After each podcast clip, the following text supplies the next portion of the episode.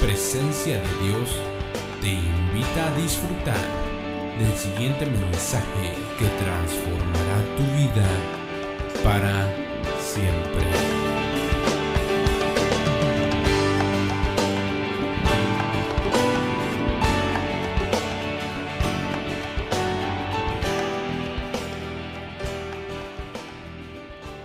estado hablando acerca de los fundamentos. Diga conmigo fundamentos. Todos tenemos fundamentos en la vida, todos tenemos algo que nos debe de sostener o al menos pensamos que nos sostiene. Y el Señor nos está hablando de que este año es un tiempo de edificar, así que si lo vamos a hacer hay que hacerlo bien para que podamos llegar lejos. Amén.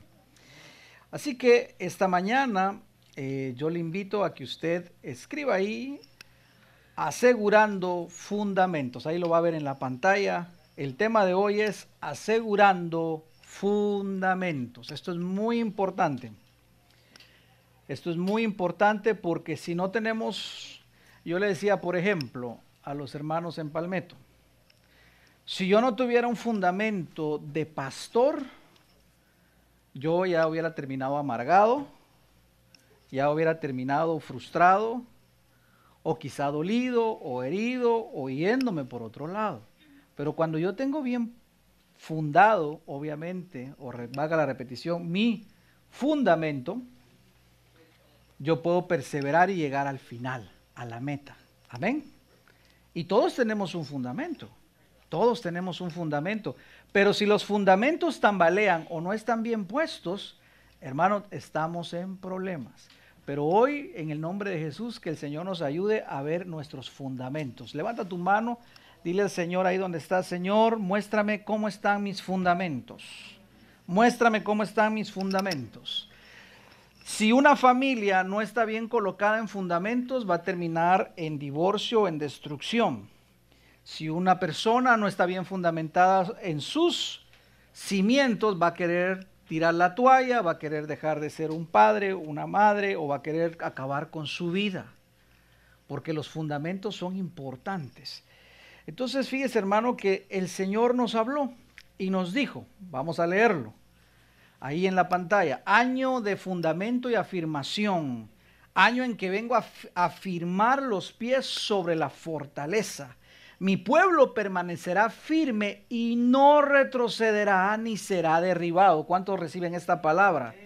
No vamos a retroceder ni a ser derribados si tenemos buen fundamento. Yo he prometido establecerte a ti y a tus generaciones. Gracias, Señor. Amén. Amén. Que mis generaciones sean benditas, Señor. Y cuando yo ya no esté, que mis hijos y los hijos y los hijos de mis hijos te sigan amando y sigan teniendo el éxito, Señor. Yo lo creo. Si usted lo cree, diga yo también lo creo y ahí meto a mis hijos, de mis hijos, de mis hijos y de mis hijos. Amén. Así usted tenga 15 años, usted declárelo desde ya. Mis cinco ministerios serán capacitados y perfeccionados en una mayor unción. Aleluya, claro que sí. Traeré nuevas imparticiones de dones y ministerios sobre mi pueblo. Gloria a Dios. Y yo declaro hoy que aquí yo estoy viendo pastores, evangelistas, profetas, apóstoles. Oh, sí, en el nombre de Jesús yo declaro que tú lo eres porque así lo dice la palabra. ¿Cómo lo dice la palabra? Porque Él va a capacitar a todos los santos, los va a perfeccionar para la obra del ministerio. Yo lo creo. A todos Dios nos ha llamado. Pastor, pero ¿por qué no todos? Porque no todos lo quieren. La salvación es para todos. Pero ¿por qué todos no son salvos?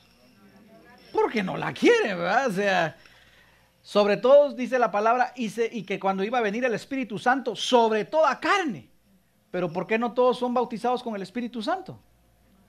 Porque no todos lo quieren, ¿verdad? O sea, pero si usted lo cree, diga, yo sí lo agarro y lo creo en el nombre de Jesús. Así es.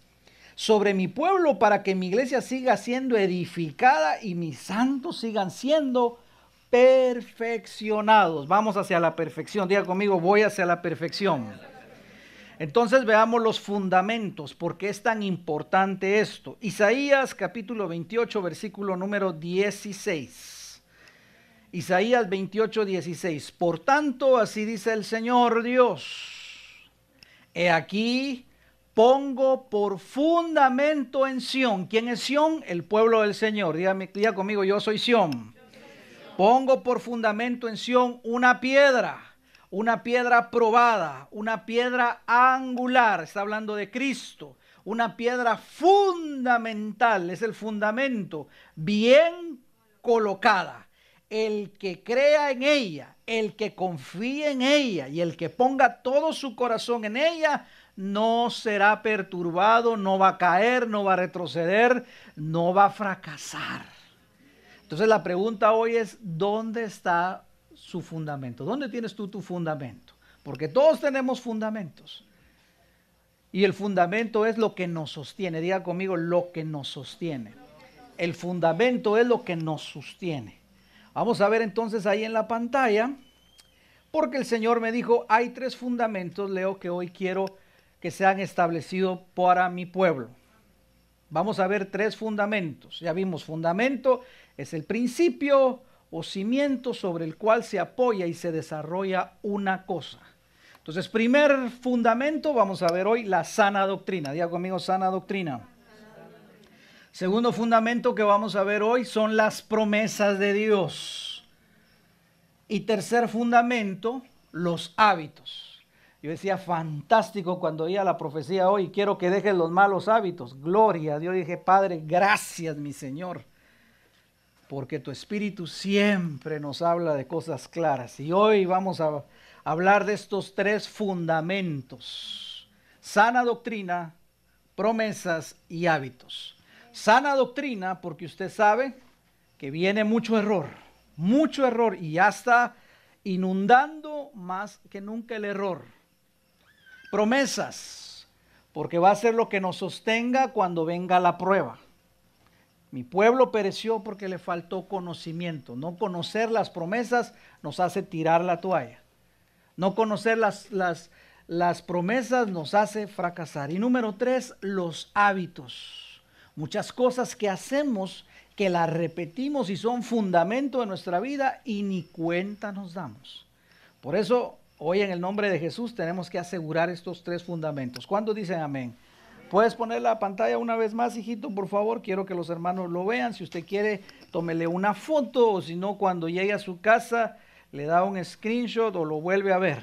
Entonces, veamos pues. Primer fundamento, la sana doctrina. Sembrando la doctrina, se marchita el error. Sembrando la verdad, se marchita la mentira. Y ahí podemos ver dos castillos, dos construcciones. Una quedó firme y la otra quedó tambaleando, quedó hundida. Porque el fundamento, del primer fundamento que vamos a ver hoy es la sana doctrina. ¿Y por qué esto es importante, pastor? Bueno, es importante porque la sana doctrina es lo que creemos, las verdades que están en la palabra. Y esas verdades, ¿cuáles son, pastor? Ya las vamos a ver, pero es Cristo en medio de nosotros. Y la doctrina de nosotros es cristocéntrica, se trata de Cristo. Entonces coloque ahí, por favor, ¿qué es la doctrina? La doctrina es el, son las verdades y las enseñanzas cristianas transmitidas de generación en generación. Son las verdades y enseñanzas cristianas transmitidas de generación en generación. El cielo y la tierra pasará, mas mi palabra, ¿qué va a pasar con la palabra? Va a permanecer. Y la palabra es verdad. Por eso es que esto es muy importante. Este mundo todo va a pasar, las modas van a pasar, pero la palabra que es la verdad, esta no va a pasar. Esta es para acá y para cuando nos vayamos con Cristo, aquí tiene la validez. Por eso tenemos que fundarnos en lo que dice la palabra. Y la palabra es muy clara. Veamos Efesios capítulo número 4, versículo número 12. Abra su Biblia y vámonos juntos a Efesios capítulo número 4, versículo número 12. Y el Señor nos hablaba del fundamento y de los ministerios, de los cinco ministerios. Dice, a fin de capacitar a los santos para la obra del ministerio. ¿A quiénes van a capacitar? A todos los santos. Para la edificación. Allá vio la edificación otra vez del cuerpo de Cristo. 13. Hasta que todos lleguemos a la unidad de la fe y del conocimiento pleno del Hijo de Dios, a la condición de un hombre maduro a la medida de la estatura de la plenitud de Cristo. Mire todo lo que hace el fundamento cuando está bien colocado. Uno va creciendo, va conociendo más al Señor y va creciendo espiritualmente porque la fe va aumentando, la esperanza va aumentando y aunque venga la prueba o los errores, uno va discerniendo. Versículo número 14. ¿Todo esto con qué fin, pastor?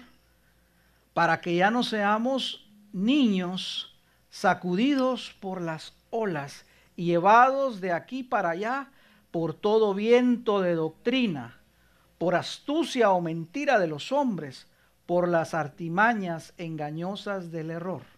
Entonces, ¿qué es lo que está diciendo aquí la palabra? Cuando hay error, ya no hay crecimiento.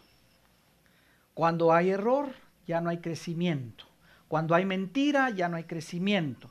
Por eso necesitamos mantenernos en la doctrina, en el fundamento. Por eso dice la palabra que cuando crecemos ya no vamos por todo viento de doctrina.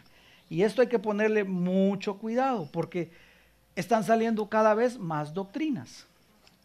¿Cómo sabemos nosotros que estamos en la doctrina correcta? Bueno, número uno, porque la doctrina está acá, en la palabra. En la palabra. ¿Dónde está la doctrina? Por eso necesitamos estudiar la palabra, leer la palabra porque es nuestra referencia, nuestro manual, lo que es verdad. Y por eso nosotros aquí vamos a entender hacia dónde el Señor nos quiere llevar. Hoy vemos toda clase de doctrinas que están saliendo con el error. ¿Cuál es el primer error? Bueno, vamos a ver algunos para que usted se dé cuenta. Los primeros errores que yo veo que han salido dentro de la misma iglesia, lamentablemente, es que ya no reconocen a Jesús como Dios. Dicen que es el Hijo de Dios, pero no es Dios. Esto es un gran problema, es un grave problema. Porque alguien podría decir, bueno, pero que sea el Hijo de Dios o el Hijo de Dios, es lo mismo. No, no es lo mismo. No es lo mismo reconocer que Jesús es Dios a decir Él solo es Hijo de Dios. De hecho, los fariseos decían, está bien que digas que eres Hijo de Dios, pero que digas que eres Dios, por eso sí te vamos a matar. Ahora, ¿cuál es la diferencia? Porque entonces no tenemos la salvación. Imagínense que digamos que él solo era hijo de Dios. ¿Cuántos de acá no son solo hijos de Dios? Todos somos hijos de Dios. Entonces yo me estaría igualando a Jesús diciendo, Jesús es hijo de Dios, yo también soy un hijo de Dios. Entonces, un simple mortal me vino a salvar. No, fue Dios haciéndose hombre, viniéndome a salvar. ¿Sí me doy a entender? Por eso es que esto es muy importante. Ahora, esto, esto tenemos que ponerle mucha atención, porque, hermano amado, cada vez va a salir más y más y más cosas que nos van a tratar de desviar. Y si yo no puedo ver a Jesús como Dios, hermano amado, yo no voy a poder tener una relación con Él. Yo siempre voy a estar distrayéndome de aquí para allá o voy a estar eh, oyendo aquí, oyendo allá. Y yo tengo que estar listo porque el Señor quiere que yo desarrolle una relación más profunda con Cristo. ¿Cuántos dicen amén? Sigamos viendo entonces. Mire, por ejemplo, segunda de Timoteo 4.1. Segunda de Timoteo, capítulo número 4, versículo número 1. Y quiero que lea conmigo la versión, me gustó mucho como lo dice la versión Arcas Fernández. Mire pues, sobre la doctrina, porque es tan importante. En presencia de Dios y de Cristo Jesús, que ha de juzgar a vivos y a muertos, ¿quién va a juzgar a vivos y a muertos? Jesús, Jesús porque Él es rey, Él es Dios. Quien ha de juzgar a vivos y muertos, que ha de manifestarse como rey, te suplico encarecidamente Mire cómo le decía Pablo a Timoteo, proclama el mensaje, insiste en todo momento, tanto si gusta como si no gusta. Mire qué tremendo. Argumenta, reprende, exhorta. ¿Cómo podemos hacer esto? A través de estar fundamentados. Amén.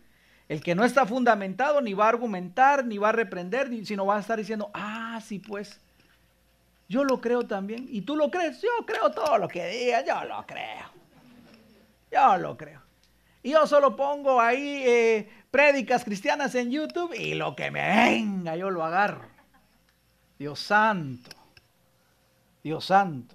¿Acaso no dice la Biblia que el diablo se viste como ángel de luz? Lo dice.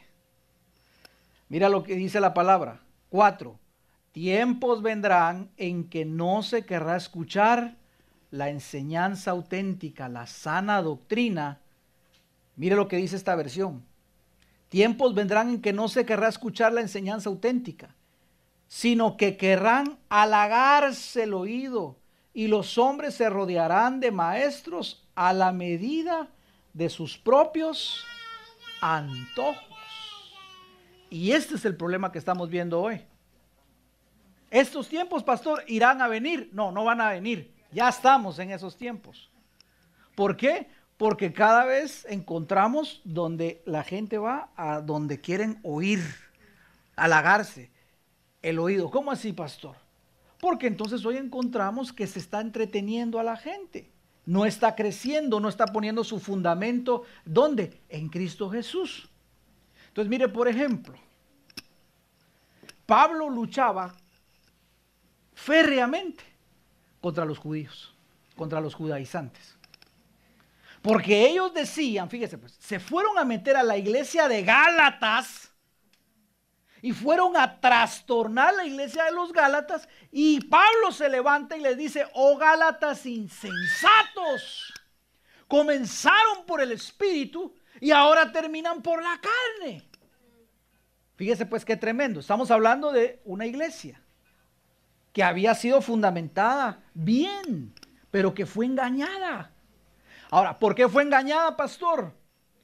Porque los judaizantes entraron y dijeron, el sacrificio de Cristo no es suficiente, por lo tanto necesitamos volver a la ley de Moisés y cumplir esa ley, porque Jesús no es suficiente. Mire qué terrible esto.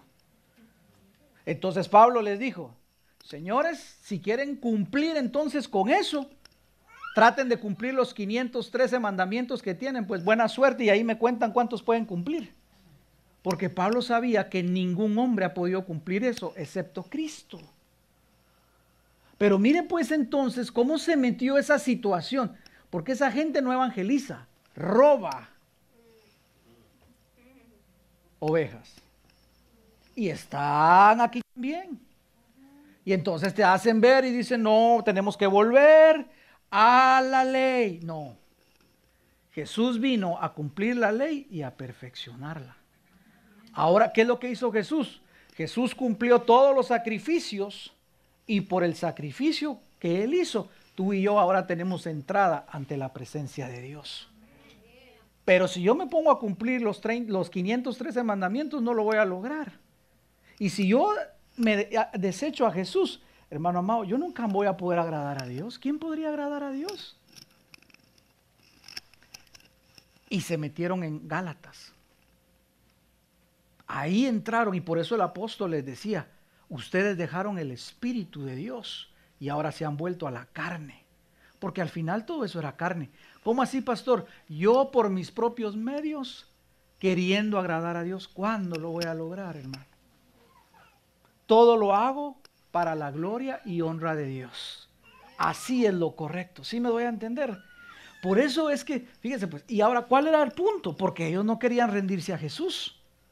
¿Cuál era el punto? No, ellos no querían entregar su vida por completo. Ellos estaban tratando de ver cómo se iban por aquí, cómo se iban por allá. Al final, pues obviamente, hermano, hubo gente que terminó confundida. Si usted se da cuenta, en, la mayoría de, los, de, de, las cartas del apóstol Pablo, siempre estaba diciéndole a las iglesias, cuidado, cuiden la sana doctrina, cuiden la sana doctrina, cuídense, que no los engañen. Porque hermano amado, van a salir tantas doctrinas, ¿verdad? No, mira que eso de estar congregándose, ya no te congregues. Yo no necesito ir a una iglesia para que Dios me hable. Fíjese cómo es que dice la gente.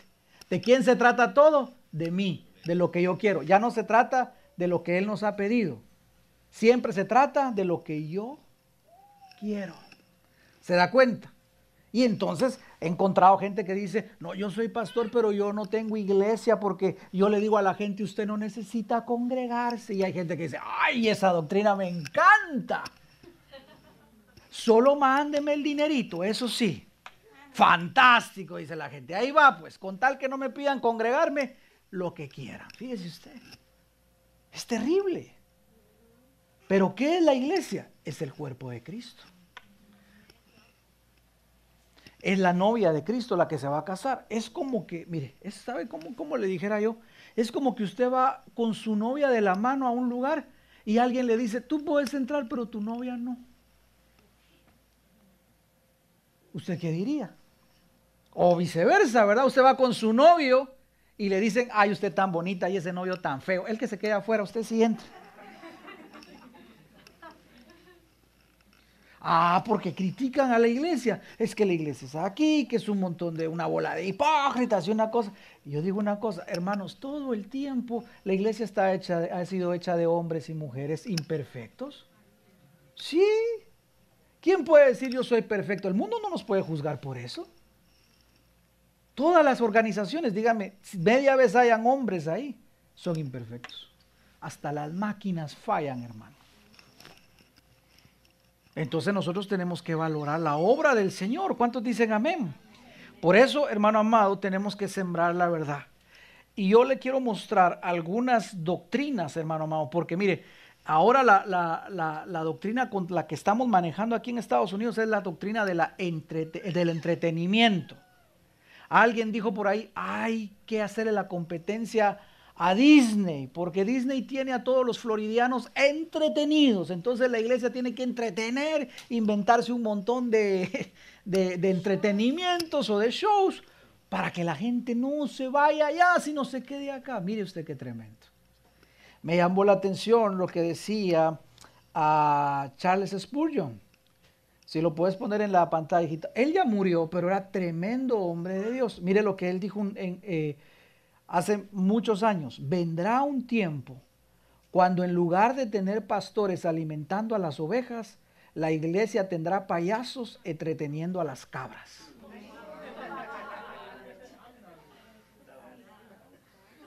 Tremendo hombre de Dios. El príncipe. Este era el príncipe de los predicadores. Mire desde cuándo él habló de eso. Y claro, nos deja, nos deja bien tremendo porque dice, bueno, ¿qué soy yo, oveja o soy cabra?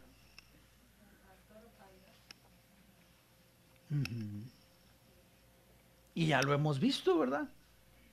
Ya lo hemos visto, ya lo hemos visto, ya usted puede ver eso, ¿verdad? Hay pastores que se llegan y se visten de Superman, que se visten de Spider-Man, que se visten de Batman, de Robin y, y tan de Tarzán y Chita y tantas cosas. Que Dios nos ayude. De veras, que Dios nos ayude. Porque no venimos a ser entretenidos, venimos a ser edificados. ¿Cuántos dicen amén? Venimos a ser edificados. Veamos entonces algunas, no me alcanzó a ponerlas a todas, pero veamos sana doctrina para que usted las vaya anotando. Número uno, creemos en un Dios trino, Padre, Hijo y Espíritu Santo. Ahí le va a salir en la pantalla. Así lo dice la palabra.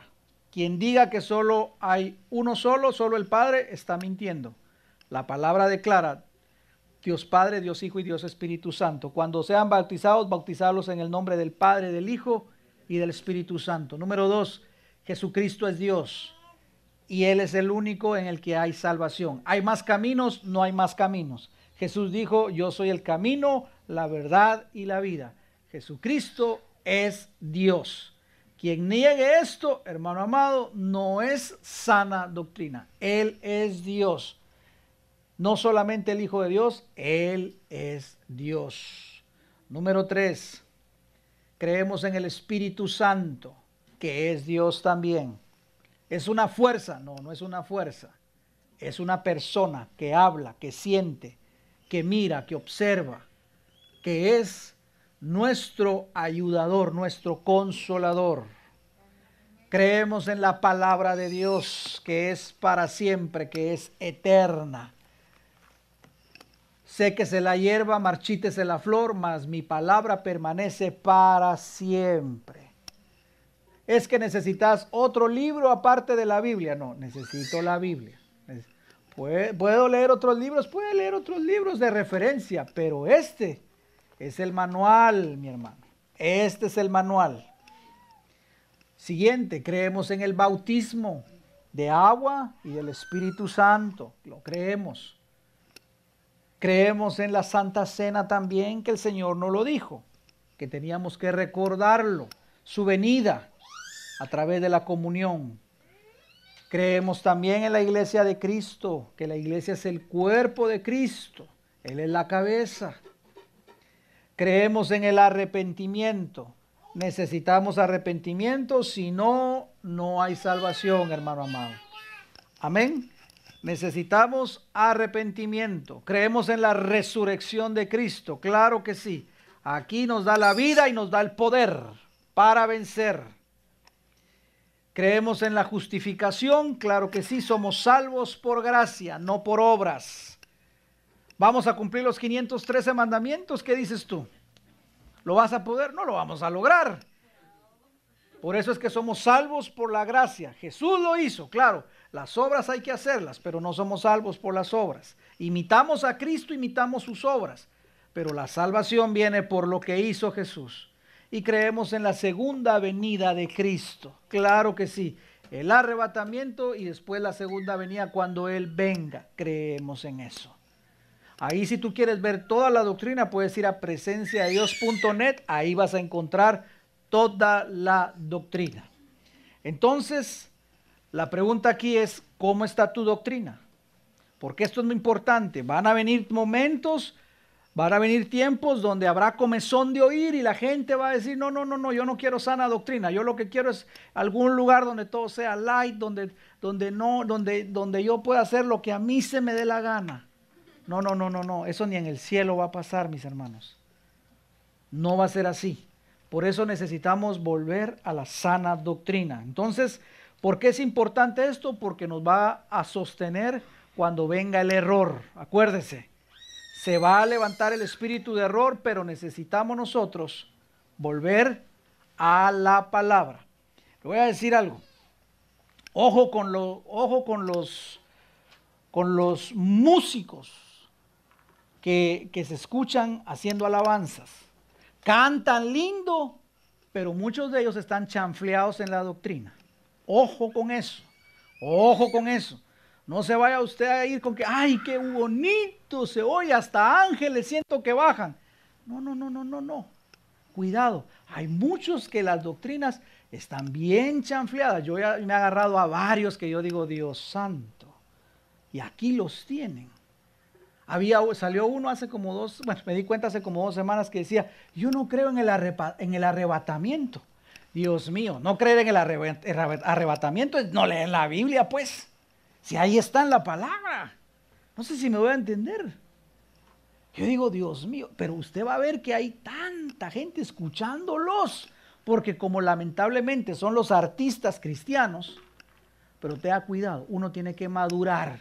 Dijo Jesús, por sus frutos los vas a conocer, no por cómo cantan, no por cómo ministran, por los frutos, por su carácter, se va a parecer a Jesús. ¿A quién se va a parecer? A Jesús.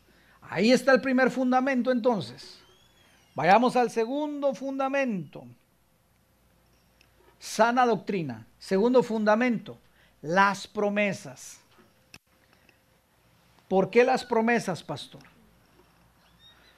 Porque las promesas nos van a sostener en los momentos malos y buenos. Mi pueblo fue destruido porque le faltó conocimiento. Las promesas nos van a funcionar. Mire lo que dice la palabra. Primera de Corintios 3:11. Primera de Corintios capítulo 3, versículo número 11.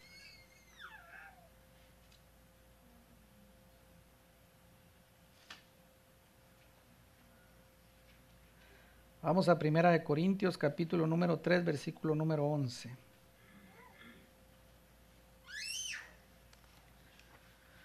Porque nadie puede poner otro fundamento que el que está puesto, el cual es Jesucristo. ¿Quién es el fundamento? Cristo. ¿Quién es el fundamento? Cristo. Déjeme que se me movió aquí esto. Primera de Corintios le dije, ¿verdad? 3.11. Ahora sí. Y si sobre este fundamento alguno edificare oro, plata, piedras preciosas, madera, heno, jarasca, mire todo lo que se va, cómo podemos ser edificados en nuestra vida.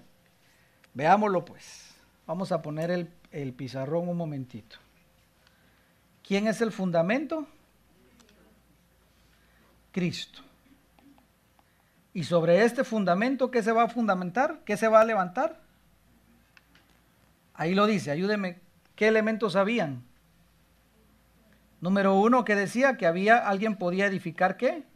Oro, plata y piedras preciosas, ¿verdad? Y del otro lado, madera.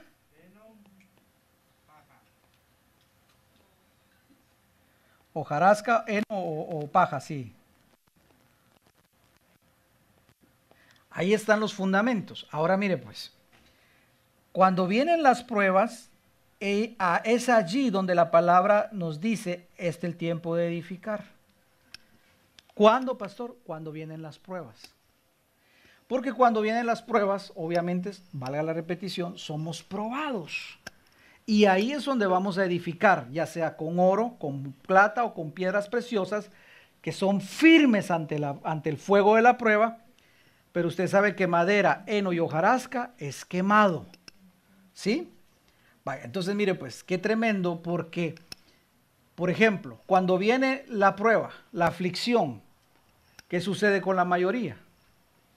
¿Se recuerda lo que decía en la parábola del sembrador? Que cuando venía, en el momento cuando venía la, la palabra la recibía con gozo, pero cuando venía el momento de la aflicción y de las pruebas, ¿qué pasaba? huía. Ahora, ¿qué sucede? ¿Qué le estoy tratando de decir con esto? Tú tienes que saber las promesas que tienes en el Señor para que cuando vengan momentos difíciles no te deprimas, no te desanimes, no te vengas abajo y todo lo que edificaste se caiga, sino que las promesas te van a sostener. Te tienes que agarrar de algo, pues, ¿sí me voy a entender? Por eso tienes que conocer las promesas porque va a ser tu fundamento. Mire, por ejemplo, escuchaba eh, escuchaba el testimonio de este cantante, que este sí se lo recomiendo, Toby Mac. Él perdió un hijo. Imagínense, creo que 20 años, 21 años. Pero él daba un testimonio porque me decía que él decía, cuando yo pierdo a mi hijo, me tuve que agarrar de, un, de las promesas porque fue de lo único que me pude sostener, si no me hubiera venido abajo. Y eso me confirmaba y decía yo, que es, tan importante conocer las promesas de Dios en tiempos de dificultad, porque es de lo único que nos podemos aferrar y que nos va a sostener. Si no conocemos las promesas, entonces vamos a perecer, hermano. Vamos a terminar destruidos, amargados con el Señor. ¿Por qué dejaste esto? ¿Por qué permitiste esto? ¿Por qué? Y, no, y lo que habíamos edificado Hermano amado, ¿cuánto cuesta construir? Pero tan fácil que es que todo se venga abajo. Entonces, por eso necesitamos nosotros, hermano, saber que van a venir tiempos difíciles y que debemos de buscar al Señor. Veamos lo que dice Isaías 43. Isaías 43, versículo número 1. El 2 leamos. Cuando pases por las aguas, yo estaré contigo. Y si pasas por los ríos, no te anegarán, no te ahogarás. Cuando pases por el fuego, ahí está el fuego. ¿Se acuerda que acabamos de ver que el fuego va a probar la calidad de cada uno? No te quemarás, ni la llama arderá en ti porque yo Jehová, tu Dios, el Santo de Israel, soy tu Salvador, a Egipto ha dado por rescate, a Etiopía y a Seba por ti. Entonces, mire lo que dice la palabra. No dice que no vamos a pasar por las aguas, no dice que no vamos a pasar por el fuego. ¿Qué dice? Cuando te toque pasar por ahí, yo voy a ir contigo. Cuando te toque pasar por la prueba, yo te voy a sostener. Cuando te estés pasando por esa enfermedad o por ese quebranto o por ese luto, por ese dolor, yo voy a ser el que te voy a sostener. Aleluya. Y si cuando nos toque pasar eso estamos aferrados a la palabra, nos va a sostener, hermano. Cuando vengan momentos difíciles en tu matrimonio que tú digas, no veo la luz, va a ser la palabra lo que te va a sostener. Cuando te toquen momentos difíciles con tus hijos, lo único que te va a sostener va a ser la palabra, sus promesas. Y si tú te agarras de ahí, vas a tener el fundamento firme, gloria a Dios y no vas a caer, ni vas a retroceder, ni te vas a venir para atrás. Por eso la palabra nos decía, yo voy a hacer a mi pueblo firme, no voy a hacer que retroceda, no voy a hacer que caiga, sino que sea establecido. ¿Cuántos dicen amén? Pero el fuego de la prueba no solamente son las dificultades, sino yo creo, para mí, cuando viene el tiempo de la abundancia. Si usted está ahorita en abundancia, yo le quiero decir, usted está en bajo prueba. Pastor, pero todo me está saliendo bien a pedir de boca. Nunca había tenido tanto dinero. Nunca había tenido tantas inversiones, tantas casas. Nunca había manejado tantos BMW. Nunca había tenido, nunca me había ido tan bien. Las chicas me caen por doquier, pastor. Soy, soy magnífico. Es una prueba. Es una prueba. Mm, por eso Dios les dijo, y si usted escuchó la profecía, lo confirmaba, cuando los saqué de Egipto, cuando los transporté y los llevé a la tierra prometida, Dios les dijo, los voy a llevar a a que ocupen casas que ustedes no construyeron. Les voy a dar muchas bendiciones que ustedes mismos, cosechas que ustedes ni siquiera sembraron y las van a disfrutar. Pero ten cuidado, le dijo, de darle la espalda al Señor tu Dios y decir, wow, todo lo que yo he logrado, ya no necesito orar, ya no necesito consagrarme, prefiero vivir en la abundancia. Eso es prueba. Eso es prueba. Me llamó la atención, estaba recién venido yo acá. Teníamos en la iglesia, yo no sé si se acuerdan los que estaban conmigo, o estábamos en allá en la iglesia en Guatemala.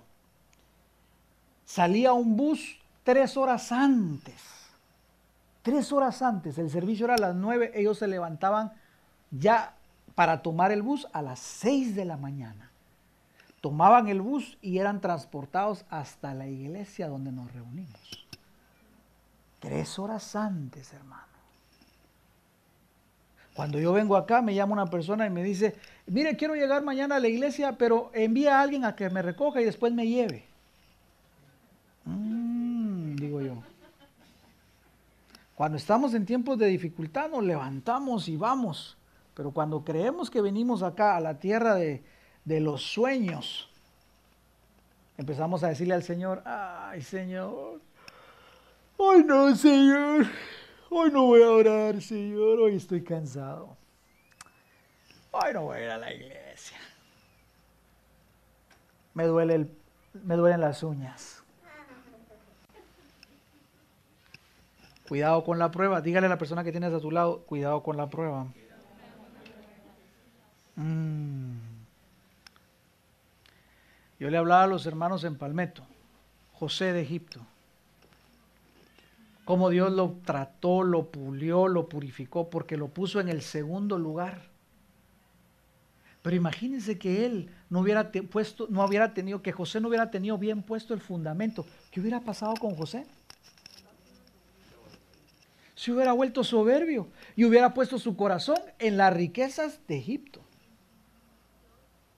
Moisés ¿Dónde tenía el fundamento Moisés? ¿Cuántos se acuerdan de Moisés? Creció con el faraón. Su hermano después llegó a ser el siguiente faraón, tenía todo, experto en las artes de la guerra. Era el más codiciado de las chicas. Lo tenía todo. Ahora yo me pregunto, ¿por qué Moisés renunció a vivir la vida de tanta abundancia y prefirió irse con los piojosos? Lo que pasa es que los, los, egipcios le decían piojosos porque los, los, israelitas siempre se han dejado crecer el pelo. Y ellos se, se, rapaban el pelo porque decían que era inmundo tener el pelo o eran cuestiones higiénicas, puras tonterías.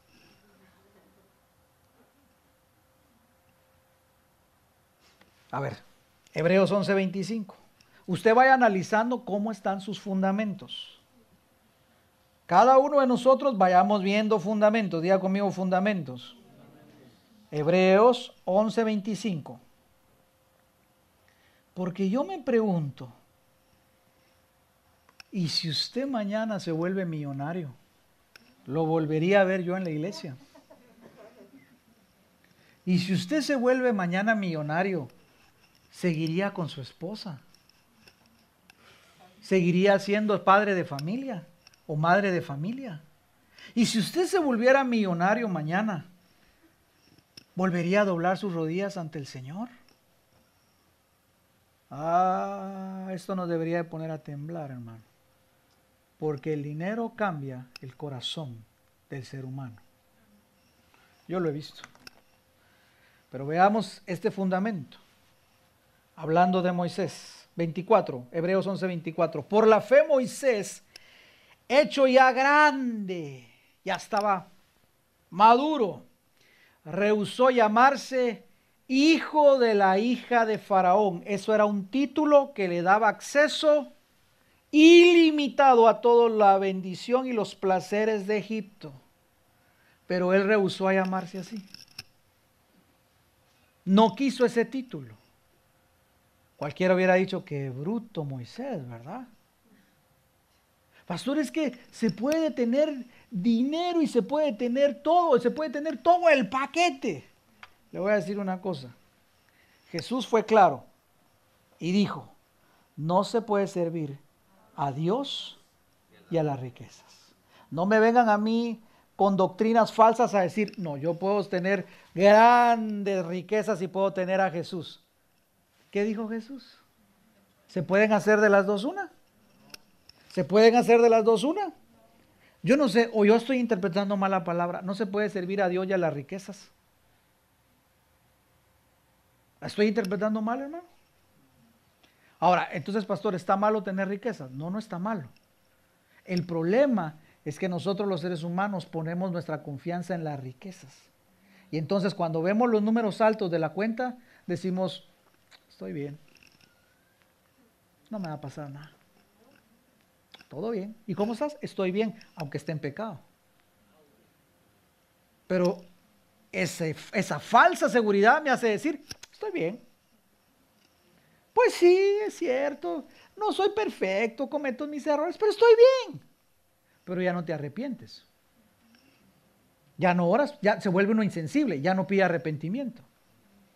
Sí, es verdad, le pegué a mi esposa un par de trancazos, pastor, pero eso todo el mundo lo hace. Pero estoy bien. Mm. Sí, estoy bien. Maldigo todo el tiempo cuando voy manejando en el carro y le digo, mal, ha ido tantas, pero estoy bien. Eso todo el mundo lo hace. Y se vuelve uno insensible. Porque como algo nos dice, ¿ya viste cuánto hay en la cuenta? Eres exitoso, eres exitosa. El mundo se arrodilla ante ti por todo lo que has logrado. Salve fulano, salve fulana. Es que eso es el problema de las riquezas, nos da una falsa esperanza. Por eso yo le pregunto, ¿dónde está su fundamento? ¿En dónde está su confianza puesta? ¿Dónde está su confianza puesta? Ay, pastor, yo me acuerdo cuando no teníamos ni para una lata de frijoles. Ahí estábamos orando. Pero ahora la despensa llena. Ay, mañana oro. Nos pasa. Nos pasa. Por eso le digo, diga conmigo, fundamentos. Hebreos 11:22, por la fe Moisés hecho ya grande, rehusó llamarse hijo de la hija de Faraón. Verso 25, escogiendo antes, mire lo que escogió este hombre, ser maltratado con el pueblo de Dios que gozar de los deleites temporales del pecado. Que tenía Moisés ahí con las egipcias? Una su egipcia por día, ¿verdad usted? Y ahí estaba Moisés, fornicando. Ah, pastor, pero ¿quién no? Todo el mundo lo hace, pastor. Sí, pero tú no eres del mundo, tú eres de Cristo. Dios te llamó, el Señor te llamó, no fui yo, Él te llamó y Él espera que tú seas santo. Él nos llamó, hermano amado. Por eso, ¿dónde está tu fundamento? Dice la palabra que Él escogió antes ser maltratado. Ay, no, pastor, no puede ser. No, ese, ese, ese, evangelio no me gusta, pastor. Si yo quiero que a mí siempre me traten bien, con respeto, con dignidad. Y así trataron a Jesús siempre. Entonces, ¿por qué muchas veces pensamos que nosotros podemos ser mejor que Jesús? Ah, siempre va a haber gente que nos trate mal, pero hermano, por eso no nos mueven si tenemos bien puesto el fundamento. Que digan lo que digan, que hablen, que nos traten mal. Yo sé quién soy en Cristo cuando tengo bien puesto mi fundamento. Volvámoslo a leer, Hebreos 11:25, escogiendo antes ser maltratado con el pueblo de Dios que gozar de los deleites temporales del pecado.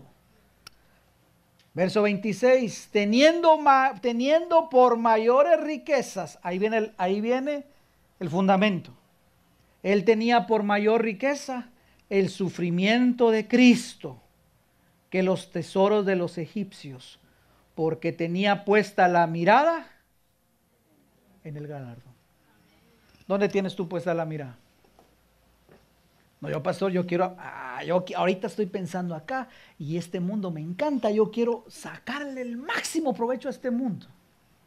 No, este no es tu galardón. Este mundo se va a acabar. ¿Dónde tiene que estar puesta nuestra mirada? En el galardón. ¿Y cuál es el galardón? Cuando vaya allá y me case con mi Señor en las bodas del Cordero y viva para siempre en la ciudad celestial, en la Jerusalén celestial, aleluya. Ese es la meta. Esa es la meta. No me puedo, entonces pastor, ¿no puedo gozarla acá? Sí, puedes gozarla. Pero recuerda dónde está tu fundamento. No es acá. No, no, no, no es acá. No te enamores del mundo por el amor de Dios. Pon tus ojos allá. No es lo material, hombre, lo que te hace feliz. No es lo material lo que te hace exitoso. Es la presencia de Dios. Pero si no tienes bien puesto el fundamento, el enemigo te va a decir, ay, qué aburrido. No, hombre, si tú eres cool. Dale rienda, suelta los pecados. Date gusto, papá. No sea que lleguen los días malos y digas, yo no hice nada malo. Yo no me volví loco cuando fui joven. ¿Qué dijo Moisés? ¿Dónde tenía puesta la mirada Moisés? ¿Dónde lo tienes puesta tú? ¿Cuál fue el fundamento de Moisés? El galardón. Entonces cuando venga la prueba de la abundancia, aférrate de las promesas. Tengo un mejor galardón que me está esperando. Gracias Señor por la abundancia que me has dado, pero no pongo mi mirada en esto. No me aferro a esto, no amo esto. Mi mirada está puesta en lo que voy a lograr, a donde yo voy a ir. Y entonces las riquezas no te van a mover. Y te va a pasar como el apóstol Pablo que decía, sé vivir teniendo y no teniendo. Sé vivir en escasez y sé vivir en abundancia. No me quita el sueño ninguna de las dos. He aprendido a vivir con ambas. Por eso es, hermano amado, que cuando tenemos ese balance y ese fundamento, no queremos volver al mundo. Al contrario, ya no queremos nada con el mundo. ¿Dónde está tu fundamento? Por favor, pregúntale a la persona que tienes a tu lado, ¿conoces las promesas de Dios? Porque van a ser las únicas que te sostengan en las promesas. Dile a tu hermano, las promesas de Dios te van a sostener. Si no conoces las promesas, vas a perecer. Mi pueblo fue talado porque le faltó conocimiento. Busca las promesas del Señor. Aférrate a esas promesas. Créelas con todo tu corazón. Y te vas a dar cuenta que vas a ser un hombre y una mujer estable, firme, construyendo. Muy bien. ¿Cuánto llevamos ya? Primer fundamento. Sana doctrina. Segundo fundamento. Las promesas. Para las pruebas, ¿verdad? Y número tres. Los hábitos. Dice la palabra, el necio es arrogante y descuidado. Ay, Señor, ayúdame porque esto es, esto esto yo creo que tal vez es lo más difícil que me va a tocar explicar y quisiera. Usted ore por mí, por favor, para que el Señor me ayude a explicarlo. Vamos a ver, un hábito. Empecemos desde ahí. ¿Qué es un hábito? Es cualquier comportamiento aprendido mediante la repetición, que se forma, o perdón, que se realiza de forma habitual y automática sin pensar en ello. O sea, empiezo a aprender algo y lo empiezo a repetir y a repetir y a repetir y llega un momento donde ya no pienso lo que estoy haciendo, sino solo lo hago de automáticamente. ¿Por qué? Porque nuestro cerebro siempre está buscando ahorrar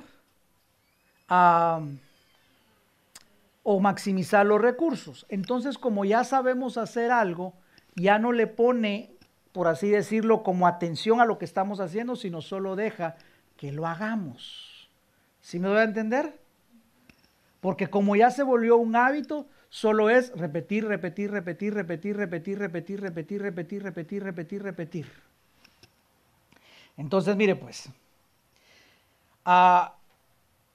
esto llega un momento donde uno lo empieza a hacer y llega un momento donde uno lo sigue haciendo involuntariamente.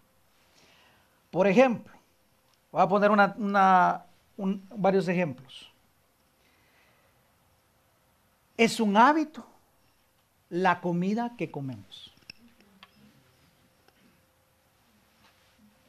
Es un hábito la comida que comemos. Ahora yo le hago una pregunta. ¿Y si la comida que se está comiendo lo está matando?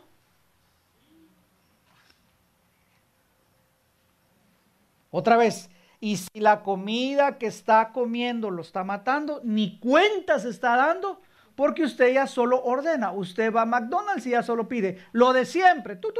ahí vamos. Lo de siempre porque se ha vuelto un hábito. Diga conmigo, un hábito. Vaya. Y alguien va a decir, pero pastor, es solo comida. Vaya. La forma en que le hablamos a nuestros hijos cada noche. Pastor, yo ni les hablo. Vaya sumando, vaya sumando. Alguien va a decir, pero eso solo es un hábito. Vaya, vaya sumando. La forma en cómo ahorramos o gastamos. Ay, es que el shopping, pastor, a mí me encanta. Vaya sumando porque solo estamos viendo, es un hábito, pastor, es un hábito. O sea, pastor, sí, espéreme, déjeme que llegue a donde quiero llegar. La forma frecuente en que hacemos ejercicio para nuestro cuerpo. Son hábitos. Son hábitos. ¿Es pecado, pastor? Son hábitos. La forma en que organizamos nuestros pensamientos antes de salir a trabajar. Pastor, yo solo agarro las llaves, enciendo el carro y me voy. Ni pienso en lo que tengo que hacer. Porque es un hábito. Ya uno ya no piensa. Solo agarra las llaves y vámonos. La forma en que organizamos nuestras rutinas diarias. Yo solo lo hago, pastor. Voy aquí, tengo que ir allá, recoger aquí, recoger allá y bum, bum, bum, bum, bum, y lo hago. Pero ya ni siquiera miramos si hay alguna ruta alterna donde nos podemos ahorrar tiempo y gasolina. Porque solo son hábitos. Ahora, ¿cuál es el asunto? Cuando vamos sumando todos estos pequeños hábitos, el impacto al final es gigantesco para nuestra vida. Otra vez, la, sumatoria de pequeños hábitos al final tienen como resultado un impacto grosero, un impacto gigantesco en nuestra relación con Jesús, con mi cónyuge, con mi familia, con mis hijos, en la iglesia, en la escuela, en el trabajo, donde quiera que yo vaya. Por eso tenemos que prestarle atención a nuestros hábitos, hermano amado. Ah, sí. Porque así, es, que mire hermano, los hábitos son tremendos.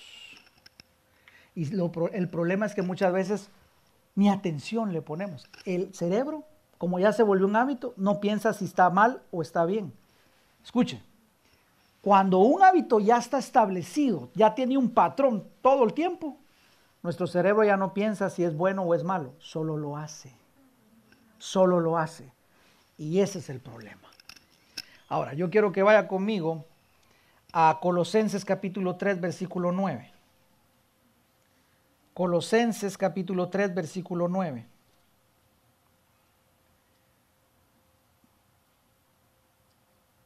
Colosenses capítulo 3, versículo 9.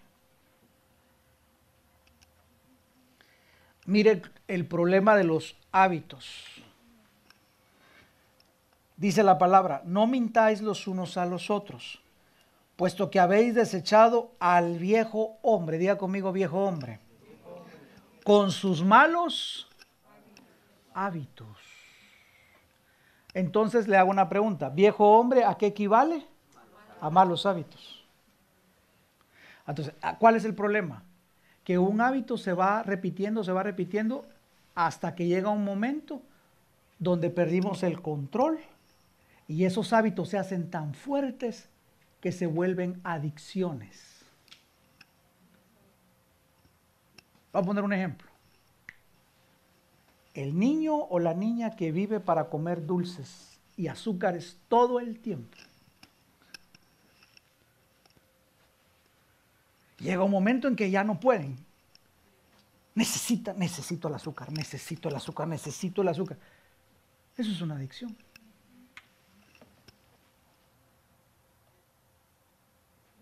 ¿O no lo es?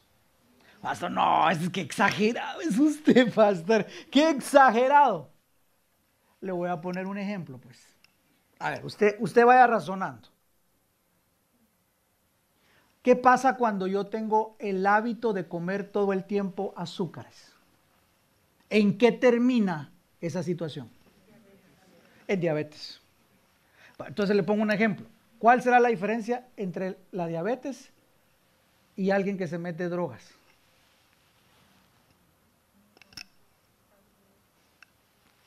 Es la misma adicción, solo que uno tiene la adicción del azúcar y el otro las drogas. Pero al final es un hábito que se volvió tan fuerte que es destructivo. ¿Me estoy dando a entender?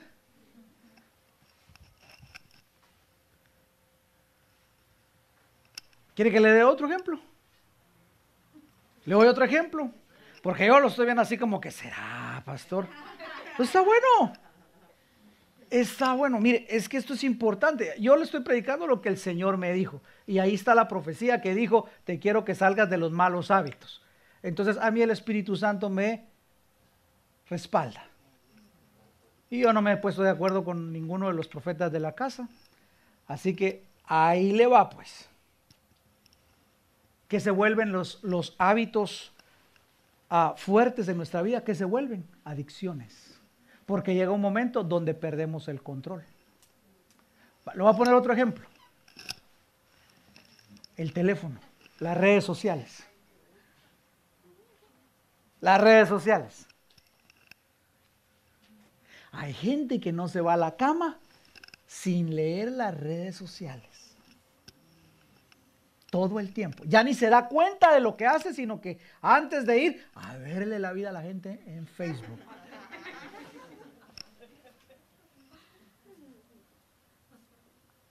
Y no pueden, no pueden ir a dormirse sin antes estar en Facebook. Y, y eso es lo grave. Ya no pueden conciliar el sueño sin antes ver la red social. Pregunto yo, ¿no esa es una adicción? ¿No esa es una adicción? ¿Por qué? Porque ya no, ya no lo puedo controlar. Ya no lo puedo controlar. ¿Le pongo otra? Veamos otra. Todavía tenemos un montón. Pero le voy a decir una aquí en Estados Unidos que yo veo. El comer a deshoras. Dígame una cosa. ¿Comer a deshoras es bueno para el cuerpo o es malo? Entonces, ¿por qué lo hacemos si es malo? Porque se volvió un hábito tan fuerte que ahora es una adicción. Ya no la puedo controlar, necesito. Pastor, es que cuando yo estoy bajo tensión necesito. Hace el ayuno de Daniel. ¿Qué ayuno? Si yo no puedo estar sin carne. Ah, no puedes estar sin carne y menos el pollo. No, no, no, no, ¿Qué? Yo, pero ¿por qué no? Porque se volvió un hábito, que se volvió incontrolable y ahora, hermanos y hermanas, señoras y señores, se ha vuelto una adicción.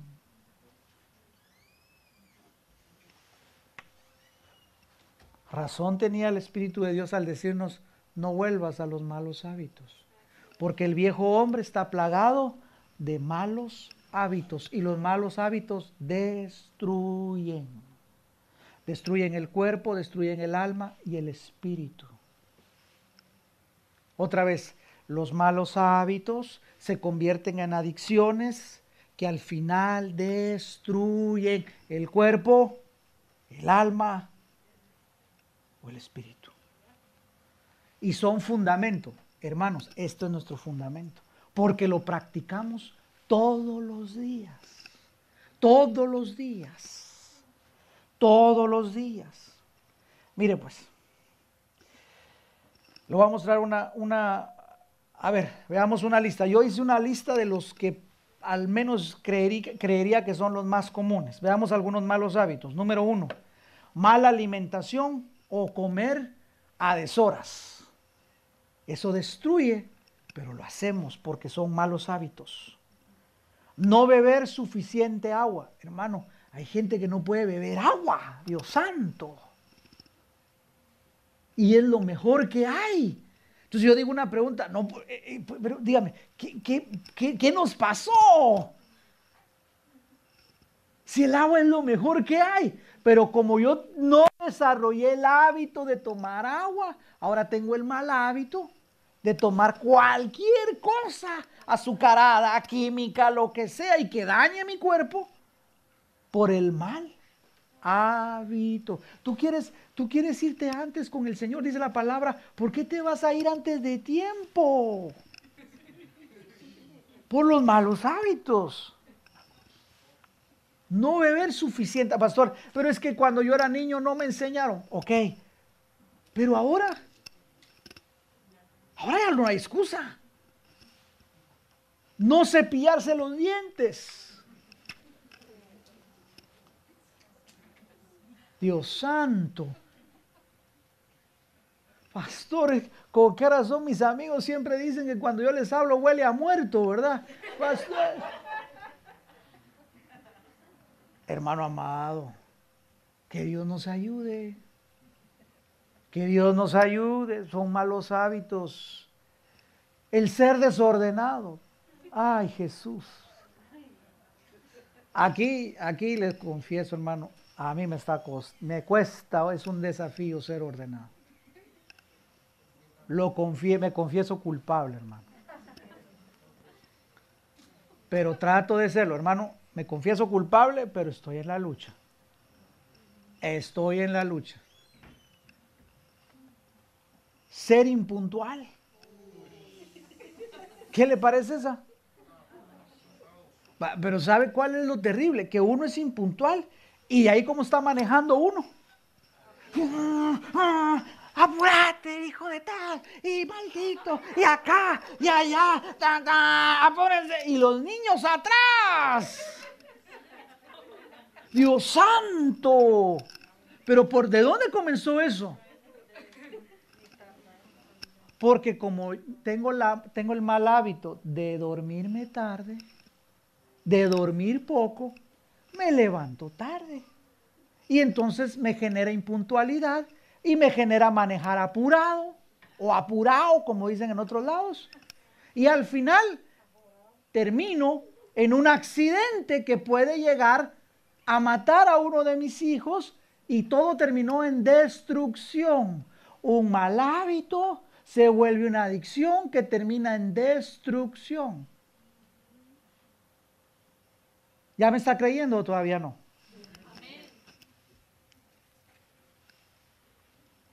Dormir poco. Volveme a poner la pantalla, hijito. Dormir poco. Es un mal hábito. Pastor, yo cinco horas y ya voy para... Después vas a terminar con Alzheimer, hombre. Dormí tus ocho horas, Dios mío. Pastor, es que, es que yo quisiera dormir mis ocho horas, pero cinco las duermo y tres en Facebook, pastor. Hombre. Diga conmigo, malos hábitos destruyen. Y Dios te ha llamado, Dios nos ha llamado a ser sabios.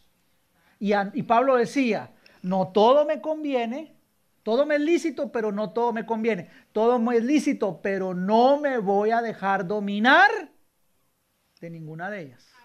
No dejes que ningún mal hábito te domine. Vamos otra vez. Abusar de las redes sociales.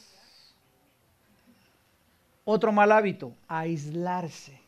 No es que a mí no me gusta socializar, solo yo. Dice la Biblia, el egoísta se aísla solo. Y Dios no nos quiere. Te puedes imaginar allá en el cielo, todos adorando. Y allá, don Leonardo en la esquina, aislado en el cielo. Es que a mí me gusta aislarme.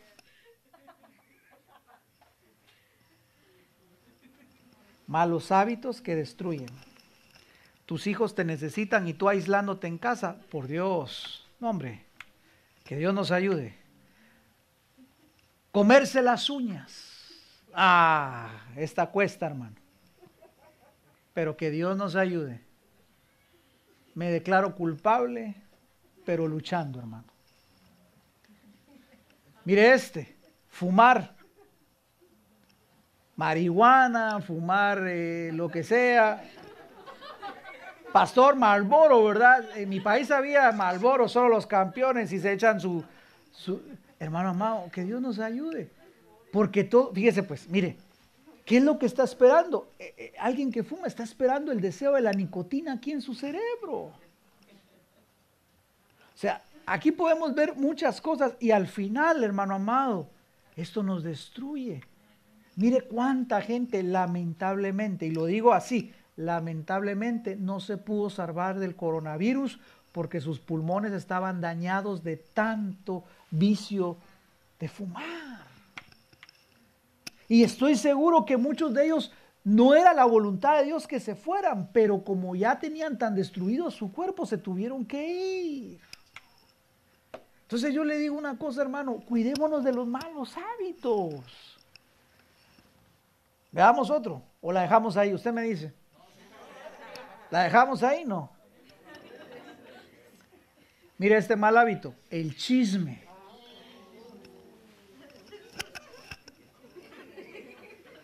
Otro, el quejarse. Quejas y quejas y quejas, chisme y quejas, chisme y quejas, chisme y quejas. Malos hábitos que destruyen. ¿Por qué la gente allá, cuando el Señor los sacó de Egipto, se quedaron postrados en el desierto? Por murmurar, por chismear, por quejarse. Ahí se quedaron destruidos. Que Dios nos ayude. Veamos más. Este para los hombres, no a ir al médico. Ese es un mal hábito usted. No, es que yo no voy, ya que me estoy muriendo. Ya cuando te llevan en la patrulla, en la, en la, ¿cómo se llama? En la cosa te vas muriendo. No. Mire, hay malos hábitos que no tenemos por qué ya seguirlos desarrollando. En el nombre de Jesús. Te lo digo en el nombre de mi Señor. Renuncia a los malos hábitos. Otro, siguiente, no llevar un presupuesto. No alcanza el dinero. Bueno, gasto más de lo que gano por no llevar un presupuesto. Llevemos una organización. ¿Qué le parece este otro? Flojera, pereza. Malos hábitos. No bañarse. Increíble pero es otro mal hábito. Que Dios nos ayude, hermano. Otro mal hábito, siguiente, mentir. Este, hermano, es tremendo. Este hábito tenemos que romper en el nombre de Jesús. Acuérdese que la palabra dice que Satanás es el padre de la mentira. Que Dios nos ayude. Otro mal hábito, no pagar o pagar tarde.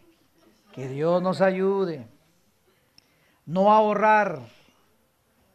Otro mal hábito, masturbarse. Ahí empiezan las perversiones sexuales. Que Dios nos ayude. Jovencitos, los que están solteros, hijos amados en Cristo, luchen en el nombre de Jesús. Rompan con todo hábito de masturbación. Ahí está. Le puse algunos, no son todos. Seguramente habrán más, seguramente habrán más. Pero los que le puse ahí, usted se puede dar cuenta que si uno los sigue practicando, llegará un momento donde traiga destrucción a nuestra vida o a la destrucción de nuestra familia. Y el Señor no nos llamó a eso. Segunda de Pedro 2.19. Vaya conmigo, por favor. Segunda de Pedro, capítulo número 2, versículo 19. Quiero leerle la versión palabra de Dios. Déjeme que lo encuentre aquí. Si no, vaya usted a segunda de Pedro 2.19. Palabra de Dios para todos. Si alguien la tiene, por favor, la lee. Aquí está. Segunda de Pedro 2.19 dice así. Les prometen libertad, pero ellos mismos son esclavos de hábitos que los destruirán. Este es el problema de los hábitos, que nos esclavizan. Perdemos el control, ya no tenemos dominio. Y obviamente son hábitos que nos llevan a la destrucción. Mire lo que dice la palabra, pues uno es esclavo de aquello que lo domina.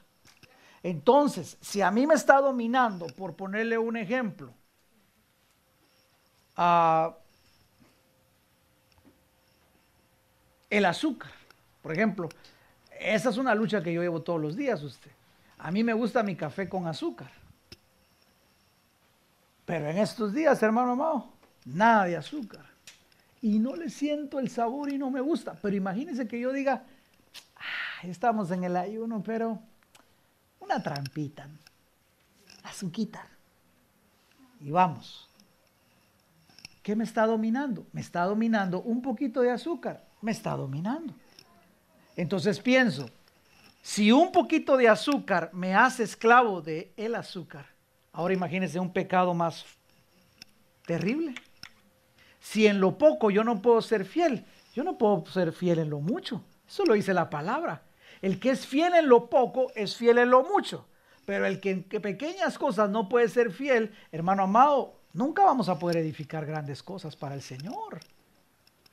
Entonces, hermano amado, no nos dejemos dominar. Dígale a la persona que tienes a tu lado, no te dejes dominar de ningún mal hábito, de ningún mal hábito.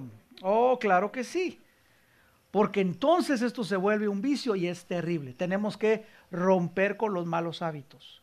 Vaya usted poniéndole atención. Mire, yo le, pido en el nombre del Señor que usted ponga atención a los hábitos que, que usted tiene desde que se despierta hasta que, hasta que se acuesta. Eh, póngale atención a cada hábito, cada cosa que está haciendo preste atención a lo que hace o a lo que no hace, se va a dar cuenta que puede ahorrar fuerza, energía, tiempo, eh, a lo mejor hasta dinero. Piense en todo eso, pero póngale atención porque los hábitos no se van nada más así automáticamente. Entonces, ¿cómo creamos nuevos hábitos? Y voy terminando con esto. Número uno, creamos nuevos hábitos a través de la comunión con el Espíritu Santo. Romanos 8:12. Romanos 8:12. ¿Cómo creamos nuevos hábitos? Romanos 8:12. Voy a leerle la, la, versión internacional. La psicología dice, no, un hábito hay que reemplazarlo, reemplaza hábitos. Pero yo no creo en la psicología porque es un hombre ayudando a otro hombre. O sea, necesitamos un poder sobrenatural que nos ayude porque por, por nosotros mismos no vamos a poder hermano amado, no vamos a poder. Tal vez uno, dos días, tres días, pero de ahí otra vez volvemos. Necesitamos un poder sobrenatural. Diga conmigo, necesito un poder sobrenatural para vencer los malos hábitos. Mire lo que dice Romanos 8:12. Por tanto, hermanos, tenemos una obligación. Diga conmigo, tengo una obligación. Pero no es la de vivir conforme a la naturaleza pecaminosa, al viejo hombre. No, no, no, no. Verso 13. Porque si ustedes viven conforme a esa naturaleza pecaminosa que está plagada de malos hábitos, ya lo vimos en Colosenses, que dice la palabra, morirán. Pero si por medio del Espíritu, diga conmigo Espíritu, dan muerte a los malos hábitos del cuerpo, entonces vivirán. Número uno, para poder crear nuevos hábitos y romper los hábitos destructivos, necesito comunión con el Espíritu Santo, una fuerza superior a la que yo tengo, un poder sobrenatural que se llama Espíritu Santo, obrando en mi vida, que me da la fuerza para poder vencer con todos esos malos hábitos. Yo por mis propias fuerzas, hermano, lo intenté. Yo me acuerdo cuando tenía el mal hábito de hablar groserías, de hablar malas palabras, yo decía, hoy no lo voy a hacer, no lo voy a hacer, no lo voy a hacer. Y a los 10, 15 minutos empezaba a hablar y salían las malas palabras y las groserías. Alguien me dijo, ay, tenés que atarte aquí una, una cosita o ponerte aquí algo que te recuerde. Y mi hermano parecía engasado, yo todo puesto aquí. Y aún así seguía hablando las palabras malas.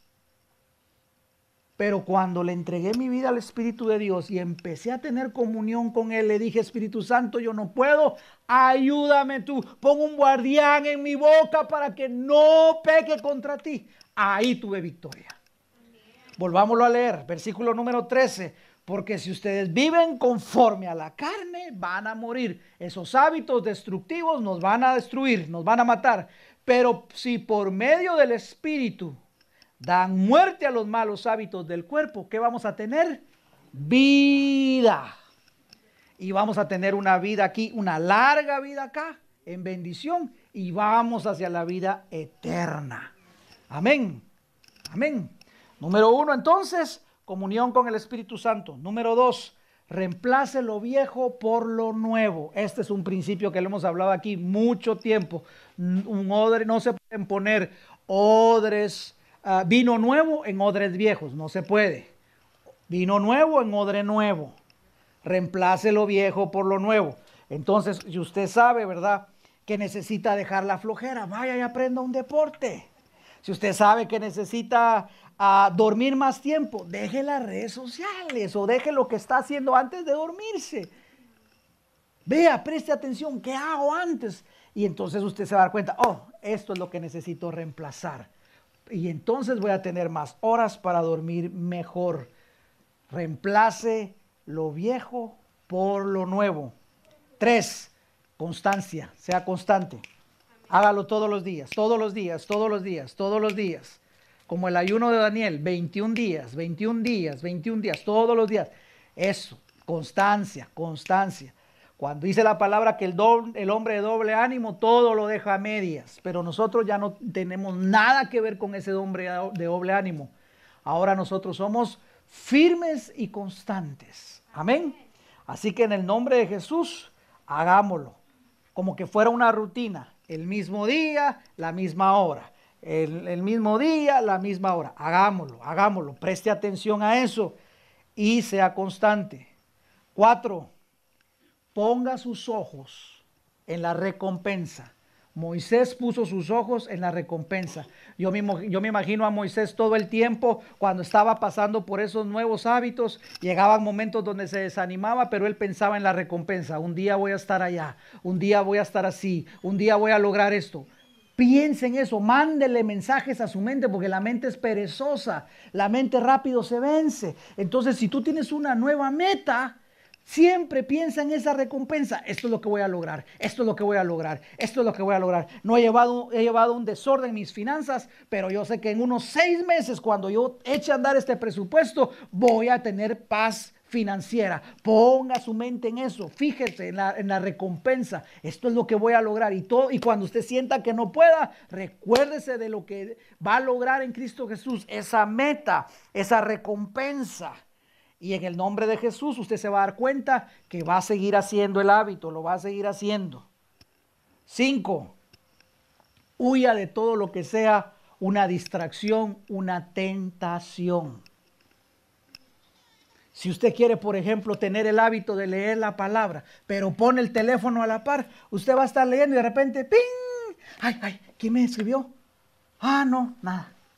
Y dice la palabra, ¡ala! ¡ping!